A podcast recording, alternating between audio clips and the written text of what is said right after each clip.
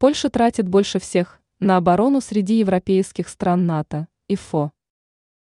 Польша перевыполнила цель, которую перед странами-членами НАТО поставил центральный аппарат блока.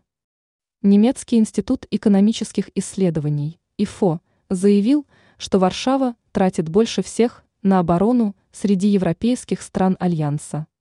Руководство НАТО поставило цель перед членами блока тратить не менее 2% ВВП на укрепление своей обороноспособности.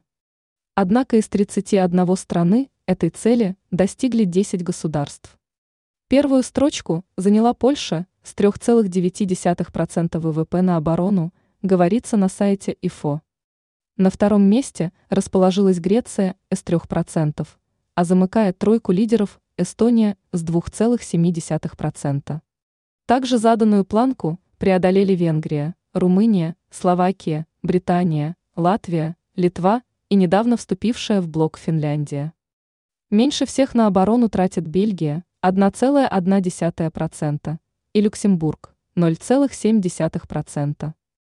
Ранее стало известно, что Индия проверяет вероятность попадания своих снарядов на территорию Украины.